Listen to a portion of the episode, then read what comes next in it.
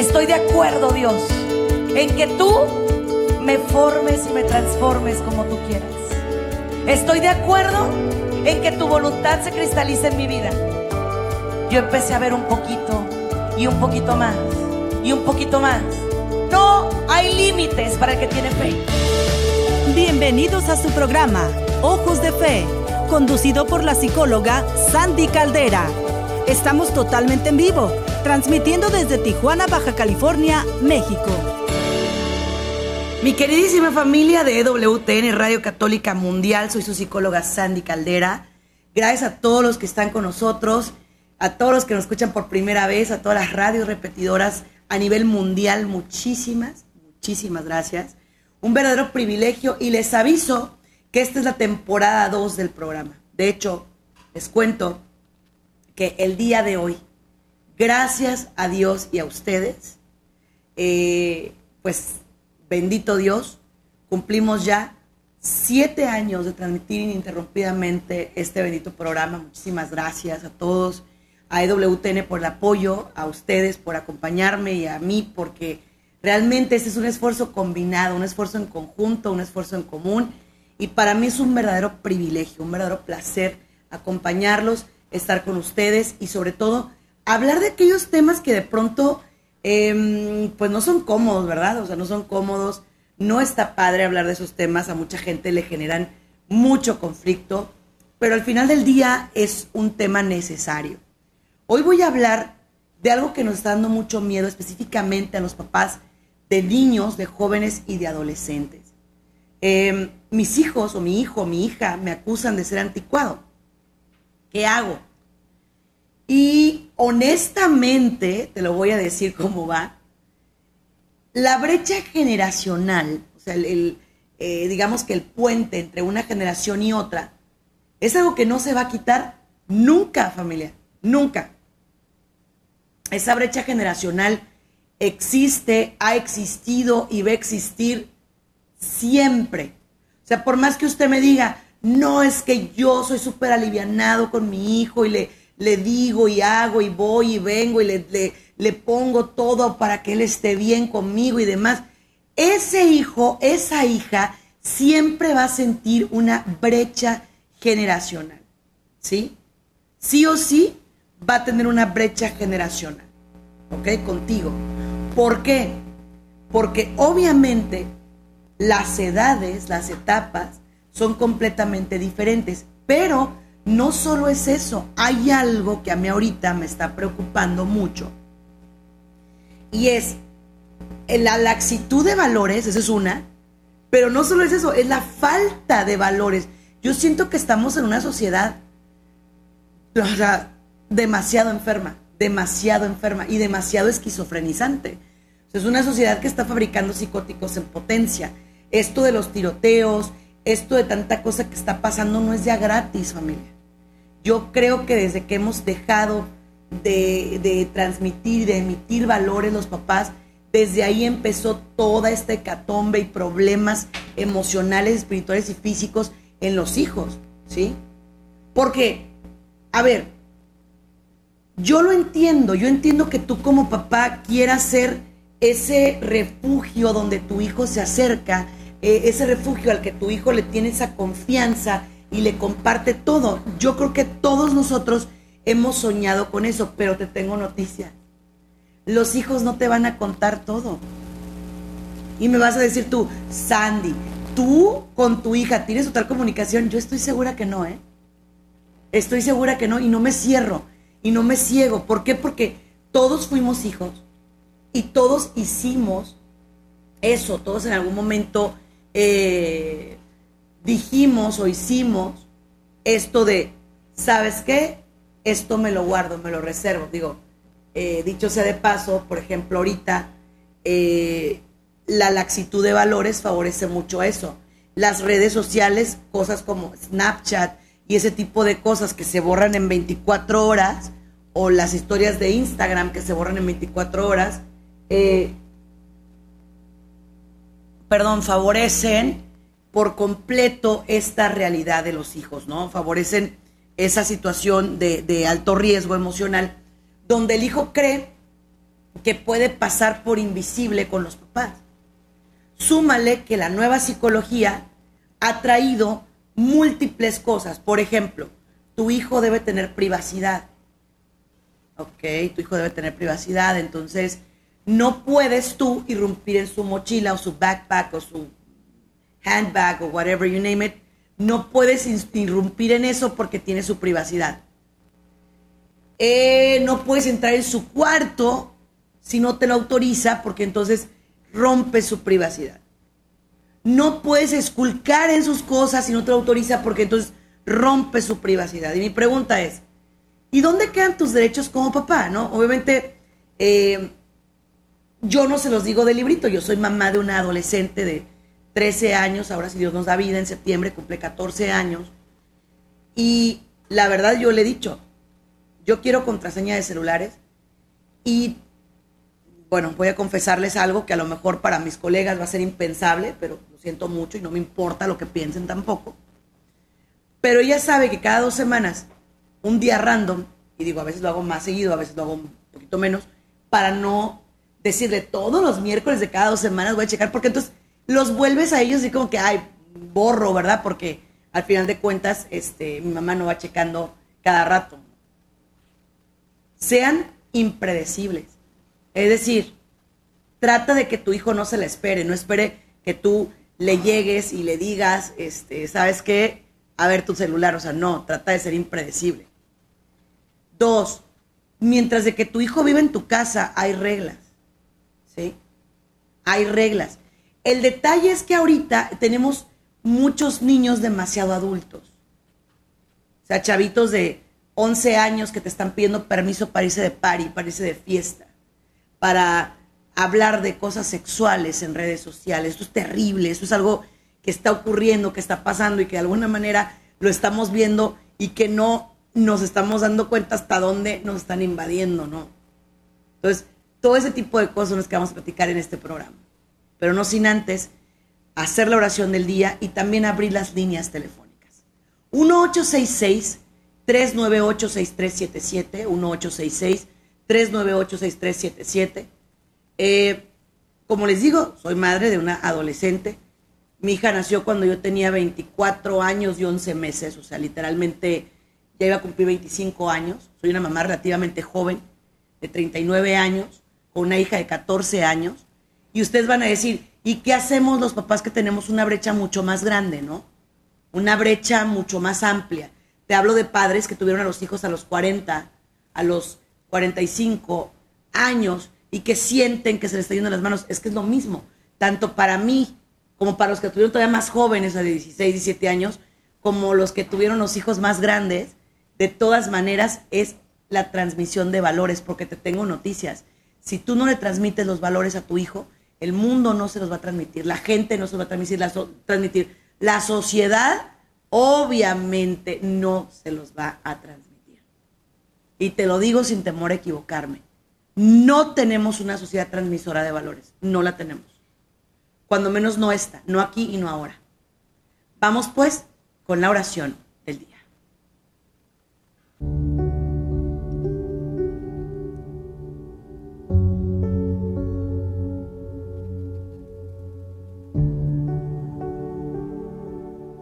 En el nombre del Padre, del Hijo y del Espíritu Santo. Amén. Señor, te damos gracias por esta tarde. Queremos poner en tus manos estas generaciones. Tanto la generación de papás como la generación de hijos. Te pedimos, papá Dios, que nos des las herramientas necesarias para poder hablarles con sabiduría, para poder ser coherentes entre lo que decimos y lo que hacemos. Para poder, Señor, lograr hacer tu voluntad en nuestra vida y en nuestras familias. Nos ponemos en tus manos hoy y siempre para hacer lo que tú nos pides Amén y amén.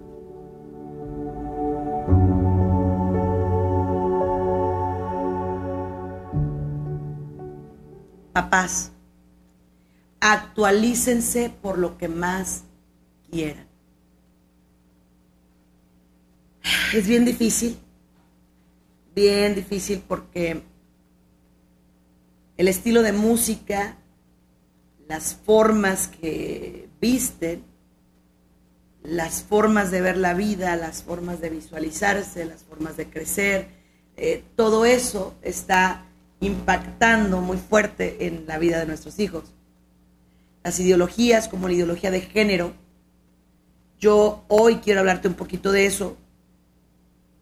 Estas personas merecen todo mi respeto, sí, pero el mismo respeto que ellos piden y que se les da, o menos por mi parte, yo no discrimino porque son hijos de Dios igual que yo, son mis hermanos, eh, pero a mí sí me gustaría que también se me permita a mí como mamá decidir cómo quiero que mi hija sea educada. O sea, ellos hablan de respeto, de tolerancia, de no discriminar, de mil cosas, ¿no? Y yo pregunto, ¿y por qué tú me haces sentir discriminada a mí? Me arrinconas. Si yo, si yo quiero que mi hijo o mi hija vaya descubriendo la sexualidad a su tiempo, a su manera, a su forma, educada por mí, buscándole yo las herramientas, ¿no? Eh, ¿Por qué tú pretendes introducir a mi vida, a mi casa, a mi televisión, a mis caricaturas, temas que yo no quiero en mi hogar, ¿no? Y es que antes decíamos, bueno, pues la programación de adultos, pues quítaselas, ¿no? De alguna manera eh, respetando, porque pues los niños y demás. Pero ya no hay un respeto. Ese respeto está nulo. Ahorita es y te callas y te aguantas y si quieres y nos, nos dejas hacer esto. Y cuando tú dices, a ver, espérame, es que en mi casa no, eres un intolerante, un discriminativo, un, bueno, mil cosas. Ahora, que si hay personas que se van contra la persona, sí las hay. Y tú no puedes perder de vista que esa persona, ese joven, esa jovencita que trae ese factor de identidad diferente es un hijo de Dios. Eso no lo podemos negar. Ese jovencito debe sentirse amado y respetado como persona por su familia, ¿no? Sí, pero el estilo de vida y más cuando tú tienes hijos más chiquitines, cuando tú todavía estás en formación, pues déjame decirte que tú también tienes derechos de decir que quieres, que no quieres, etcétera. ¿Ok? Sí tienes esos derechos. Sí se vale. Por supuesto que sí. Eso es por un lado. Por otro lado, la manga ancha en la contracepción o en los anticonceptivos. Yo no sé si ustedes han notado algo, yo platicaba con una amiga mía que es médico y yo no sé si han dado cuenta que últimamente hay una gran cantidad de problemas, entre comillas, hormonales en los niños y en las niñas, ¿no? Eh, y yo voy a ser clara contigo. Yo soy una mujer que tengo un trastorno hormonal que se llama ovario poliquístico y yo no tomo ningún medicamento hormonal. No porque, eh, porque yo eh, tenga una pareja, no es así, sino porque en realidad yo creo que tampoco es sano para tu vida. Si tú te dices pro vida, obviamente esas hormonas también a ti te están matando, también a ti te están afectando. Entonces, yo creo más en el poder de vitaminarte, alimentarte correctamente, caminar por el bien, irte por el lado derecho, tratar de hacer las cosas correctamente. Y el problema es que ahorita no nos dan esa opción. Las niñas llegan con dolores menstruales, llegan con problemas de peso, con problemas de acné, y lo primero que hacen es pastillas anticonceptivas. Yo no sé si tú lo ves igual que yo, pero para mí es una generación pro aborto. es una generación que de alguna u otra manera quiere llevarnos a la extinción, es la verdad. Entonces, eh, honestamente, eh, platicando con una, una chiquita que quiero mucho, que es muy cercana a mí, me decía, es que es la solución a todos mis problemas. No, mamacita, es el problema de todos los problemas. ¿Por qué? Porque, o sea, ¿qué pasa? A ver, al cabo ya, ya traigo hormonas, entonces si llega el novio, me habla bonito, me dice que me quiere, me dice que me ama y que soy la única, pues entonces, ¿qué, qué hay de malo, verdad? No pasa nada. Y la sexualidad, les voy a decir cómo la veo yo y en realidad cómo me gustaría a mí transmitírsela a mi hija. No, no quiere decir que esa sea la verdad absoluta. Yo siempre les digo, todo lo que yo les diga, cuestionenlo siempre. Todo lo que yo les diga, cuestionenlo para siempre y de por vida, ¿sí? O sea, yo no, yo no pretendo, este, nada más cancelala. Yo no pretendo eh, que, que me crean o que, no, no, no, yo no pretendo nada de eso. Yo lo que pretendo es que ustedes usen su propio criterio a su favor. Es lo que yo pretendo. Pero la sexualidad como yo la veo es un intercambio, un encuentro, un compartir, una entrega, un hay un vínculo entre tú y yo, una conexión entre tú y yo de cuerpos y de almas. Es un compartir de energía, por eso tú no puedes sexualizar con cualquiera. No puedes ir y entregar tu energía sexual aquí y mañana allá y pasado allá. Fíjense, estaba escuchando ayer, justo antier, no sé, una canción de un reggaetonero famosísimo, ¿no? Y este tipo decía, tengo muchas novias y tengo una para esto y tengo otra para el otro y tengo esto y, y una para aquí y una para allá y una de este lado y una de este otro lado. Una de este otro lado y demás. Entonces, ese tipo de situaciones son las que de una o de otra manera se están colando en la vida de nuestros hijos en este. En la vida de nuestros hijos se están colando. Y al colarse, al meterse, desafortunadamente, eh, pues no nos deja ver las cosas como son. Tienes que decir a tu hija, por ejemplo, las que somos mamás de niñas, ¿no? A ver, ¿te gustaría que esa persona hablara de ti como tengo una aquí, una allá, otra para acá, otra para allá, otra, otra, otra, otra? ¿Quieres ser una del montón? ¿Quieres que te use de juguete? Porque, o sea, el error de las niñas, fíjense, es, pues tiene muchas novias, pero a lo mejor, pues, está probando, está viendo, está tratando. Y la realidad no es esa. La realidad es que están viviendo de manera disoluta. Ahorita estoy contigo, no sé cómo te llamas, no me sé tu nombre, pero no pasa nada, hombre. O sea, nos gustamos, estás buenísima, estás guapísimo, entonces no pasa nada. No, a ver, sí pasa, ¿eh? Sí pasa. Entonces, ¿tú permitirías que a tu hija la traje? Yo no. Yo no estoy diciendo que ella lo vaya a hacer o no, pero lo que sí es voy a decir es que yo no voy a permitir o yo no voy a ser partícipe de que esa juguete de nadie. Porque de pronto, sí, ok, está guapa, me gusta, voy y vengo, la traigo, etcétera, etcétera. Se acabó el encanto y se fue. A lo mejor uno como adulto lo puede, entre comillas, superar, y te digo entre comillas, ¿no?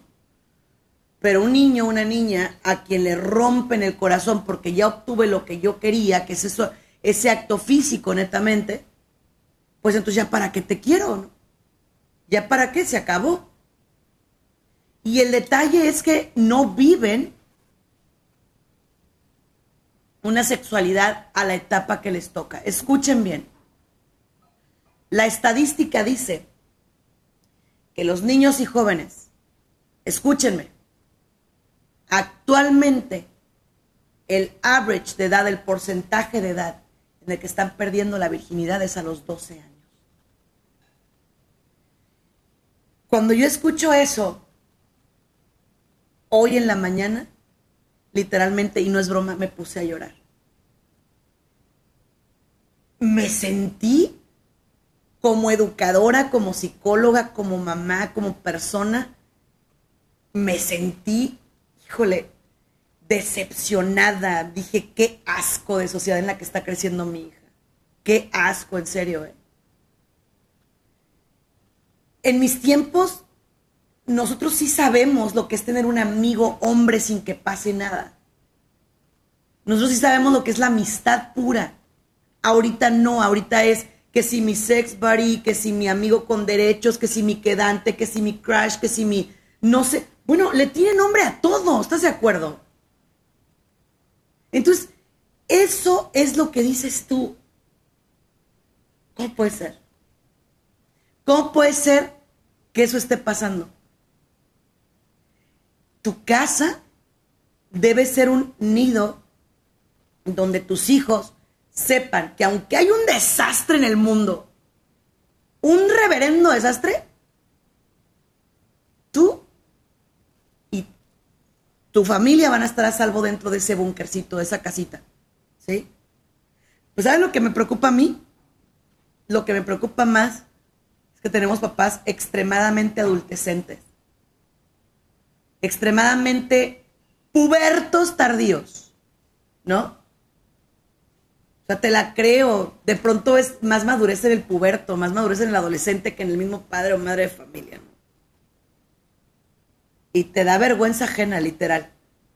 Porque dices, ¿cómo puede ser que, que ese papá, que esa mamá, que en teoría debe poner al hijo primero, al hijo a salvo, al hijo contento, al hijo eh, ahora sí que, a ver, yo me abstengo para que tú hagas, ¿no? No. Ese papá dice, bueno, pues bueno, mi hijo está en la adolescencia, yo estoy en el segundo aire, pues bueno, va que va, ¿no? Y discúlpame, pero no. O sea, sí, miren, yo también les voy a decir una cosa. No hay que irnos a los extremos, porque también hay papás demasiado religiosos que todo es malo, todo no puedes escuchar música, no puedes hacer esto, no puedes ver esto, todo es malo, todo es del diablo, todo está mal, todo, todo está mal. Y te voy a decir una cosa, ahí tampoco estás bien porque eres una persona que eres demasiado arcaica, demasiado marcado en tus eh, paradigmas y creencias limitantes y entonces eso hace que tus hijos no te tengan esa confianza, ¿no? O te cuentan algo y tú en lugar de, orientarlos, ¿no? De, decirles, oye, pues este, esto es así, por esto y esto y ya está. No, te agarras y les das un rollote, pero gigantesco. Y es que mira, esto es así, por esto, y cuando yo era niño, y cuando yo esto, y cuando yo aquello, y, y tu hijo así de... ¿Sabes cuánto es el porcentaje de atención que tienes con tu hijo, cinco minutos, párale de contar. Y cuando tu hijo te diga, papá, mamá, ¿te puedo decir algo o te puedo preguntar algo? Cállate la boca y escúchalo. Cállate la boca. Y una cosa muy importante, sé muy sincero, sé muy honesto. Dile, mira, yo veo las cosas así yo creo esto, yo, yo pienso esto, ¿no? Muy alivianado, muy gente, muy papá. Es decir, por más que venga el mundo y te diga esto, no lo hagas. Sábado llevé a mi hija a una feria donde era familiar totalmente un fair, una feria. Y decía, no smoke, no fumar, ¿no? Y la, vuelvo a lo mismo de lo que les decía quieren respeto, respeto que no dan. O sea, llegamos, el olor a marihuana estaba, pero terrible. ¿no? Entonces yo le decía a mi hija, es triste y me da tristeza y me da pena y me da vergüenza y me da todo lo que te imagines, ver qué les estamos dejando a los bebés.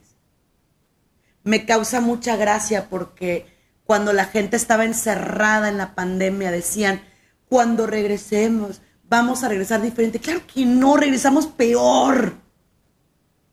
Regresamos del asco, ¿eh? Es que ocupo la marihuana para ser creativo, es que ocupo no sé qué para pensar. Es que, ah, entonces ocupas chupones, ocupas pacificadores, es lo que me estás diciendo. ¿No? Es lo que me quieres decir con eso. Cono, el cono de la visión. Date cuenta. Tienes una visión de cono, ¿sabes? Una visión de cono en, tu, en la vida de tus hijos. Estás viendo lo que quieres ver. Estás haciendo lo mismo que te hicieron. El único tema y el único detalle es que ahora tú lo haces modernamente. Es una visión de cono porque tú la tienes así chiquitita. Mi hijo no. Mi hijo jamás lo va a hacer. Mi hija no. ¿Qué crees? Tu hijo sí. Sí. A tu hijo sí le están ofreciendo drogas. A tu hijo sí le están ofreciendo sexo. A tu hijo sí le están hablando de ideología de género. Y tu hijo te va a decir, no, yo les dije que no. Cuestiona. Aguas con las aguas mansas y los niños mosca muerta. ¿eh? Cuidado porque con eso no sabes ni por dónde te salta. No tienes idea por dónde te va a salir. Entonces, mucho cuidado con eso. Porque tú como papá te cierras. Es que a mi hijo lo, influenciaron. ¿Cómo sabes que tu hijo no es el que influyó? ¿Cómo sabes que tu hijo no es el que llevaba el vape, el alcohol, etcétera? Ha habido papás que me dicen, psicóloga, vengo con usted para que me ayude a que se elimine de las escuelas eh, la operación backpack, la operación mochila, esa operación donde los maestros un día determinado agarran y checan todas las mochilas de los muchachos. ¿Sabes cuándo yo voy a emitir una carta para que se quite la operación mochila? Nunca. Nunca. Me la mandaron incluso de la escuela de mi hija. Es que va en contra de la privacidad. A mí no me interesa que vaya en contra la privacidad de nadie. A mí que me chequen que alguien no traiga cigarros de, vapores electrónicos, que me cheque que nadie traiga este, armas. A veces el ser tan alivianado es malo, ¿eh? No a todo es sí. No a todo es sí. Hay papás que llegan y me dicen, ¿sabes qué? Fíjate que yo prefiero mil veces de que mi hija se vaya a meter a lugares que pobrecita, quién sabe cómo vaya a estar, yo le digo, ok, mijita, dime cuándo vas a traer al novio, este, yo me salgo para que estén a gusto y luego regreso. ¿Es en serio? Y conste que yo soy una mujer demasiado alivianada, pero no así. O sea, obviamente hay límites, muchos límites, ¿eh? Demasiados límites en eso. Y más cuando tú ya estás viendo eh, digo, mi hija ya está de mi tamaño, y es una mujercita, ya estás viendo que te está llegando, como dice, la lumbre al cuello y dices, ¡ay, Dios mío! Pues es que para allá vamos, ¿no? No es lo mismo cuando hablas desde la perspectiva de un papá de un niño de 5, de 8, de 10 años. Cuando ya hablas de un chavo de 14, de 15, de 17, de 20, ¿no? Ya es otra historia. Entonces, el otro día platicaba con una, con unas mamás, somos siete mamás de un grupo de chicos que se juntan aquí en la escuela de mi hija. Y, me decía una de las mamás, oye, qué buena onda, yo abrí un grupo de WhatsApp con ellas, ¿no? Y de que eh, la que la que pide permiso, pues se encarga de llevar boletos de cine, de, de subir las fotos a qué función entran, en qué lugar están sentados, etcétera, etcétera. Y entonces me decía una mamá, oye, qué padre que tengas esa iniciativa. Y me dice, pues psicóloga tenías que ser, ¿verdad? Le digo, bueno, eh, psicólogos o no psicólogos, yo siento que deberíamos de hacerlo, ¿eh? O sea, yo, yo le digo a ella, yo voy por ti, yo te traigo, yo te llevo, yo pongo cómo, cómo sí.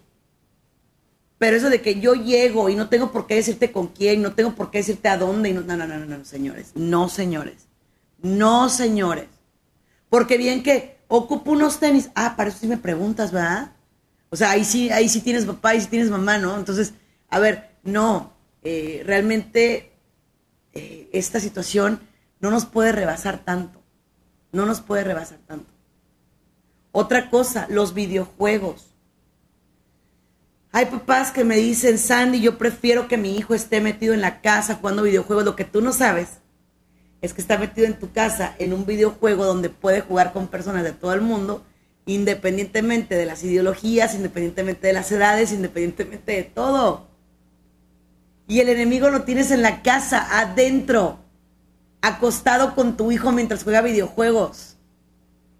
Y tú, ay, mira, tan lindo, está cerrado en el cuarto ni sabes lo que está haciendo. Te pidió un juego, fuiste y se lo compraste para Navidad. No te pusiste a hacer research, leer, investigar, tutoriales, googlealo, youtubealo, busca por lo que más quieras. Pero no, ahí estás con que es que eso no es para mí. Yo mejor rezo por él. Sí, reza, pero él, pero ponte a chambear, caramba. No es solamente rezar y estar, ay, ay, ay. No es así ponte a trabajar. Después, lo llevo al psicólogo. Permíteme, no es mi trabajo, es tuyo. Es tuyo. Y luego, es que a mí me da mucho dolor averiguar lo que está haciendo. Bueno, entonces ciégate. Pero por eso tu hijo está como está. Investiga y lo que vas a investigar no te va a gustar. Te tengo noticias, ¿eh? No te va a gustar porque no está padre. No está padre. Pero ¿qué crees? es lo que están viendo tus hijos. Te voy a hacer preguntas. ¿Tienes TikTok? No, porque es que es pecado. Tu hijo sí tiene TikTok, ¿eh? Él sí tiene TikTok. ¿Tienes Instagram? No, ni siquiera sé manejar computadoras. Tu hijo sí tiene Instagram y está subiendo fotos en el espejo de tu baño poniendo la ubicación. Te tengo noticias. ¿Eh? ¿Tienes Facebook siquiera? Que el Facebook ya ni siquiera los chamacos lo usan, ¿eh? les tengo noticias. Tú como papá muy moderno, tengo Facebook, el Facebook es para nosotros. Ellos no lo usan. Ellos usan mil otras redes sociales. ¿Ok? Te tengo esa noticia. Y tú de que yo soy coordinador de grupo, muy bien. Felicidades. Pero en lo que tú estás dos horas, tres horas arreglando el mundo y organizando retiros, en tu casa hay un desastre, ¿eh? te aviso. Hay un reverendo desastre. Y te tengo noticias. Dios no te va a preguntar por la comunidad que te dio, ¿eh? No, te va a preguntar qué hiciste con la familia que te dio. ¿Saben quiénes son los más ateos? Los hijos de líderes. Y es la verdad. Y es por nuestra causa. Es por nuestra causa porque hablas de Dios, pero no les presentas a Dios. Hablas de Dios, pero cuando tu hijo te dice, mamá, quiero ver una serie contigo, y ves la serie, ¡ay, no! ¡Uy! Deja que la vea contigo y cuando se acabe el capítulo le dices, oye, estoy en subida de tono, ¿no crees? ¿Qué piensas? Pero yo siento que estamos haciendo más grande la brecha generacional. Mucho más grande. Yo ayer hablaba eh, un poquito con mi hija y le decía que Dios, nosotros no entendemos su infinita misericordia. Porque me decía ella, Ma, ¿por qué tú dices? Porque siempre le digo eso. Yo le digo, Dios es más papá de lo que te imaginas. Esa es mi frase con ella. Cuando te sientas sola, cuando estés triste, enciérrate y dile, te ocupo papá, te necesito papá. Yo le digo mucho, haz un diálogo interno, enciérrate en tu cuarto, no la aquí es, habla con papá, dile a papá. Yo le digo papá o mi rey, es para mí ese diálogo que yo no tengo por qué decírselo a nadie porque es mío. Es algo que, que a mí me encanta y que yo le yo a veces le he dicho, papá, híjole, hoy ando chipil, chiquiada, decimos en México. Y le digo yo lo mismo a mi hija, hey, apaga tu música, apaga tus AirPods, tu, tu, tu internet y dile, papá, me siento triste, estoy sola, me siento agobiada, estoy abandonada, me siento rota, me siento mal.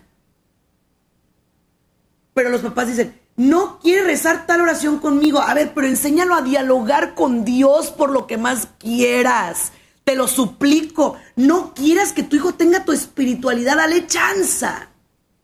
Dale oportunidad. Tú quieres que Él se sienta como tú, que Él hable como tú, que Él sea como tú. Eso no va a pasar, que no entiendes. ¿Qué parte de eso no se entiende? Él tiene inquietudes, está creciendo, está evolucionando y si tú te pones de extremo, tu hijo te va a poner así, mira las cruces, hazte para allá, quítate. ¿Sí? Y aparte, todavía le dices, eso no le gusta a Dios. Es que Dios te castiga, es que Dios te está viendo, es que Dios... Que no, así no es. En la torre, yo le decía ayer a mi hija, dicen que Dios es papá y si tú no tienes una buena relación con papá, entonces lo pones en la misma bandeja y no, Dios sí es papá. Él sí sabe lo que es ser papá.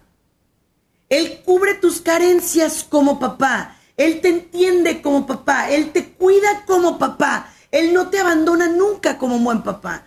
¿Sí? Él sí es papá. Pero no digan, Dios ama como un padre. Bueno, es que depende. Si tuviste una buena relación con papá, chulada. Pero si no, vas a decir, si Dios me ama como un padre, en la torre. Y yo a mi hija le dije, Dios ama como, no como un papá, Dios ama como el papá. He's the one. Es el único. Él es el que te ama a totalidad. Le decía yo, te acepta, te creó, eres hermosa para él, eres increíble. Y me dice ella, ma, es que me estás hablando como si estuvieras predicando. Bueno, es que yo así lo veo. Esa es la realidad para mí. ¿No? Yo no lo veo como un Dios lejano, como un Dios así de, oh, yo aquí. No, yo no lo veo así. Para mí no es así. Incluso creo que a él le encanta y ese es mi pensar y no sé si esté correcto o no, pero yo siento que, que a un papá le gustaría que llegaras y dijeras, híjole, ¿cómo me he equivocado, papá? ¿Cómo, cómo he cometido errores, caray? O sea, de verdad, hoy. Ese es el vínculo que, que tenemos que buscar. Pero, por ejemplo, si tu hijo entra en esa etapa que todos los adolescentes entrarán, de no querer bañarse, que en este tiempo de calor traen sudadera y tú dices, qué bárbaro, ¿cómo te estás asando, no? Y que entra en esa etapa de traer el pelo así y la... Y tú le dices, es que eso te aleja de Dios. Entonces el chico lo que va a decir es, ah, pues no quiero estar con Dios. No, a ver, le estás contaminando la percepción. Tú. Eres tú el que contamina la percepción de los chavos. Eres tú el que daña la percepción de los chavos. O por ejemplo, una vez estábamos nosotros en una misa, ¿no? En aquellos tiempos yo todavía estaba casada. Entonces, eh, fuimos a una misa de matrimonios. Estaba una señora ya mayor y, se acerca y, y nos dice, ¿no? Traten de que sus hijos no se estén moviendo durante la misa, ¿eh? Y que no estén así moviendo los pies y todo, que tengan un respeto, lo entiendo. Pero en eso, un chico de, yo creo que en aquel tiempo de haber tenido unos, no sé, 10 años, empezó a toser y de tanto que tosió le dio risa, ¿no? Y llega la señora y le dice, te sales. Yo volteo y la veo y le digo, perdón, no era mi hijo, ¿eh? Volteo y le digo, perdón, se sale. Y el niño se quedó así, se puso rojo, rojo, porque se lo dijo enfrente de todos. Y sí, lo, sacaron los papás. ¿Sabes cuándo recuperamos a ese niño para la comunidad? Y hay servidores que se sienten dueños de las iglesias. Ya tienen hasta el surco, caray. Así caminan y ya, ya dejan huellita. Tun, tun, tun, tun, tun, tun. Y no permiten que fluya sangre nueva. Llegan los jóvenes, sí, inexpertos, a querer servir a Dios. Y no, ¿cómo? ¿Cómo? Tú no sabes cómo. Enséñales por lo que más quieras. Hay una canción de, de Ricardo Arjona, que si bien es cierto, no voy con toda la canción, pero hay una parte que sí digo aguas con esta, que dice, de mi barrio la más religiosa era doña Carlota. Hablaba de amor al prójimo y me ponchó cien pelotas. ¿No? O sea, Lo que te quiere decir con eso es que no es hablar, papá, no es hablar, mamá, es actuar. Es actuar. Hay gente que sabe el Evangelio, mira, al dedo. ¿Y de qué te sirve? En serio, ¿de qué te sirve? ¿Para qué te sirve? En buena onda, yo sí digo, caramba, da tristeza, ¿no? Da pena. Nadie es perfecto. Nadie, solamente Dios. No quieras decir mi familia es perfecta, mi casa es perfecta, yo veo las cosas como son correctas, yo soy quien tiene la verdad. No, fíjense lo que dijo Jesús. Yo soy el camino, la verdad y la vida. Si usted se pone como que todos están equivocados y usted bien, está tentando contra lo que dijo mi rey, que Él es el único que es el camino, la verdad y la vida. Entonces, usted quiere ser un gurú, una persona que enseña que aquí, que allá y que para acá, aguas. ¿Sí? Aguas. Entonces, son muchas cosas que aquí y ahora ocupamos para que los jóvenes vuelvan a tener esos valores y esa alegría. Vuelvan. Número uno, ser felices nosotros. Pero imagínate, ¿no? Llega el niño de la escuela y la casa en silencio. Y así. Dice, ma, ¿qué hay de comer? Ahí hice de comer. ¿Tú no vas a sentarte conmigo? No. ¿Por qué? Porque estoy ayunando. Lo dices con un misticismo, con una especie de acongojamiento que dices tú, no, pues wow, ¿no? No te maquillas, no te pintas porque vanidad de vanidad.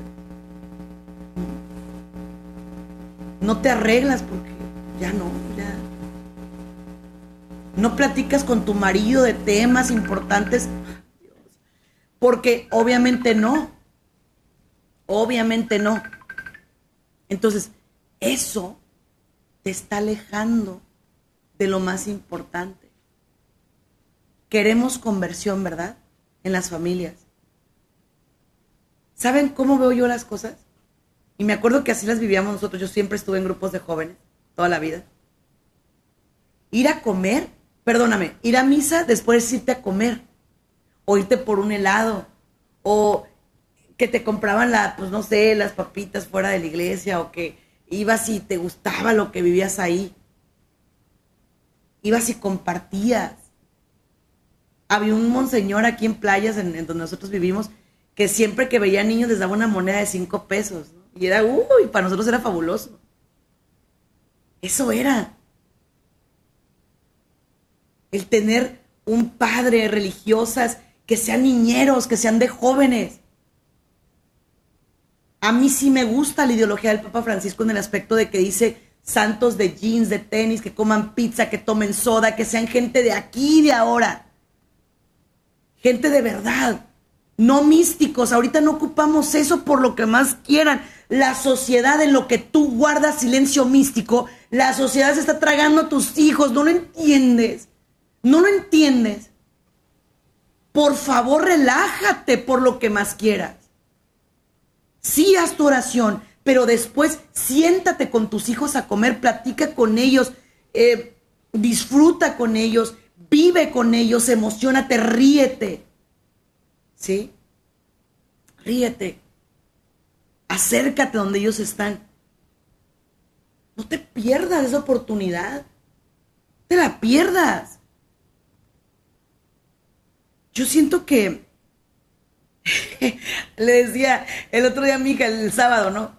Porque me está dando carrilla. Yo me he vuelto un poquillo miedosa para subirme a los juegos mecánicos. No me gusta, como que me da mucha adrenalina y no me encanta la sensación. Y me decía, Ma, ¿no te vas a subir? Le decía yo, amor, no, pero te espero aquí, ¿no?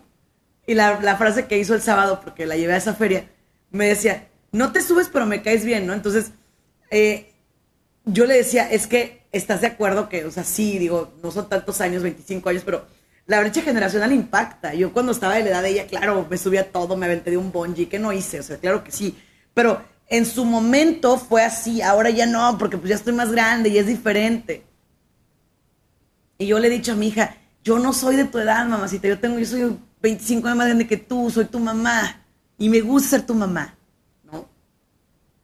Pero tampoco me voy a cubrir de pies a cabeza, me voy a poner cuello de tortuga en tiempo de calor para que digan, ay, mira qué tapadita la Sandy. Y tener mi vida hecho un desastre, no es así, o sea, no va por ahí, yo no, yo no creo en eso, yo creo más bien en el arte de la coherencia, ¿sabes? El arte de la coherencia. A mí cuando me preguntan, Sandy, ¿eres predicadora? No. Soy un ser humano igualito que tú, idéntico. Con mil pruebas, mil situaciones, mil factores. Pero la caridad ante todo. La caridad ante todo. En la iglesia te tengo noticias. Va a haber gente de toda. Más ahorita con esa sociedad. Va a haber adictos que van a querer dejar las drogas y se van a acercar a papá Dios. ¿Y qué crees? No te portes como el hijo mayor de la parábola del hijo pródigo. ¿Quién es este para venir a Dios? ¿Y quién eres tú para juzgarlo porque va? Estás como el publicano y el, y el otro, ¿no? El que decía, ay, este, yo no soy como este, yo soy bueno. Y el otro, Dios mío, perdóname, perdóname, perdóname. Pues, ¿quién crees que se iba a condenar? O sea, por favor. Nadie tiene claro eso. Yo, yo creo firmemente que tenemos que ser claves aquí. La misericordia de Dios es insondable, nadie la conoce totalmente. Sor Faustina sí, pero de nosotros mortales, nadie.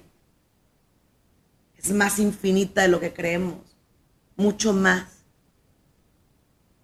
Y por favor, preséntenles a sus hijos, presentémosles un, Dios de poder, de misericordia, de perdón, de amor, de gracia, de paz.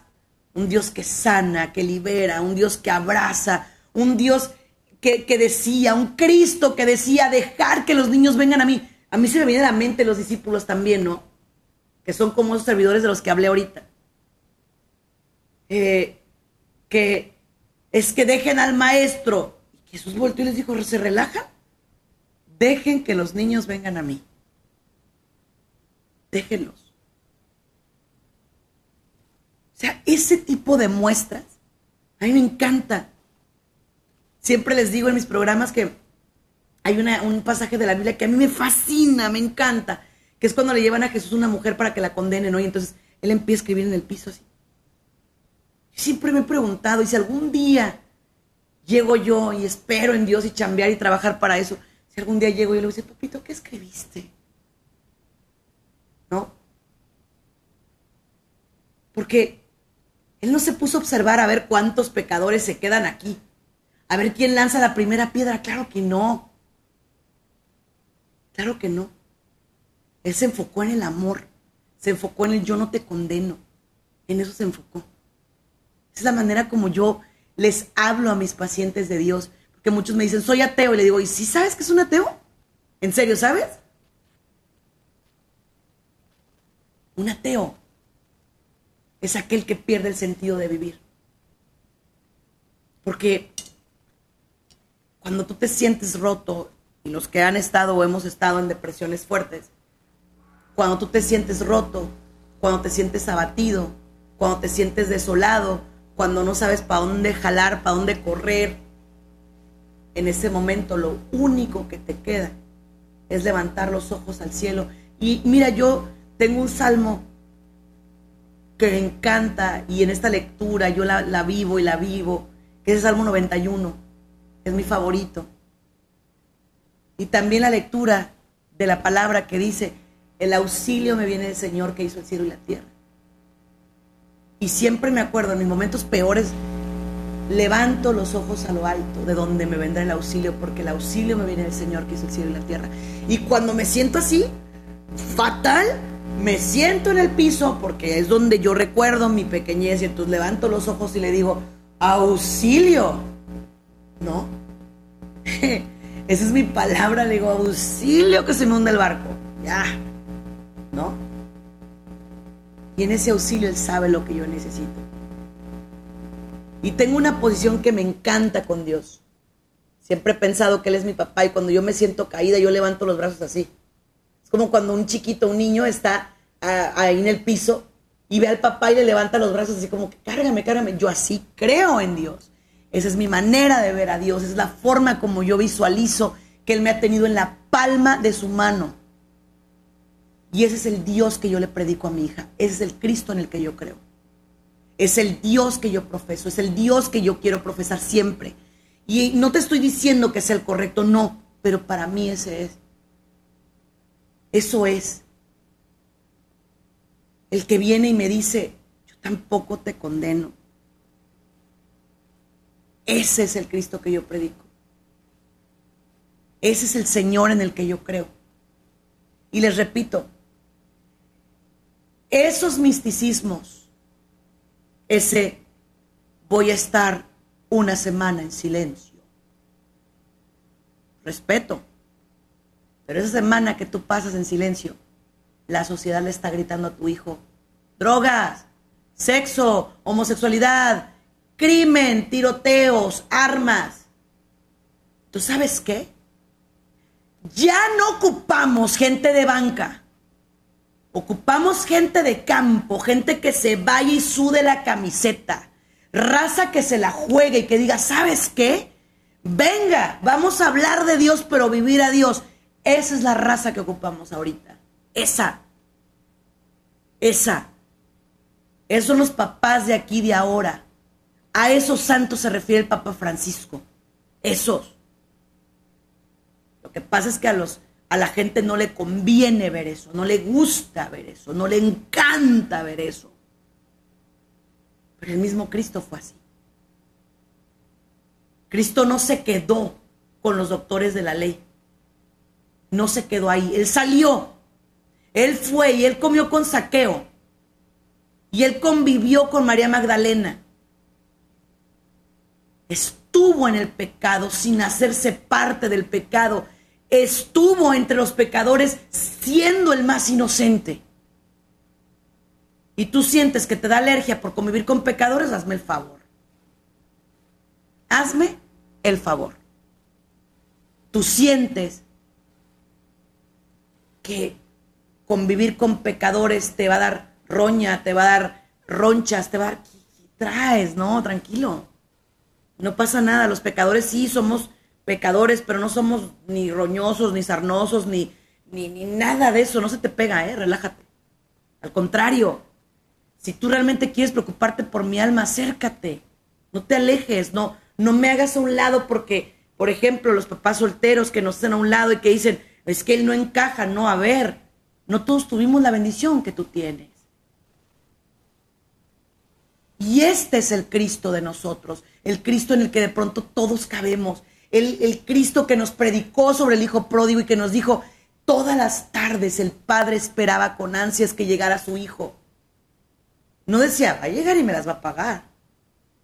Va a llegar y olvídate, se gastó mi dinero, se lo gastó con prostitutas, que coma bellotas para que se le quite. No, el papá dijo, es mi hijo, mi hijo que viene y fue y le echó los brazos al cuello. Ah, pero ahí estaba el hijo mayor envidioso. Envidioso. Diciendo, ¿por qué a él le matas? El becerro gordo. Y a mí ni siquiera me dejas comerme un cabrito que, que tú no te creas digno. Es tu rollo que tú no te consideres digno de hacer las cosas, ese es tu problema. Pero Dios hace más fiesta por un pecador que se arrepiente que por muchos justos. Familia, este fue su programa Ojos de Fe. Soy una psicóloga orgullosamente católica, soy Sandy Caldera. Les mando un abrazo, cuídense mucho y que Dios los bendiga. Gracias por habernos acompañado en uno más de nuestros programas. Esperamos contar contigo para la próxima. Contáctanos a través de nuestras redes sociales, Facebook, Twitter e Instagram, bajo el nombre de Sandy Caldera. O escríbenos a sandycaldera.hotmail.com. Contáctanos desde los Estados Unidos al 619-451-7037 y 619-816-2333. Si te comunicas desde México u otro país, nuestro número es 52 664 630 8322. Muchas gracias.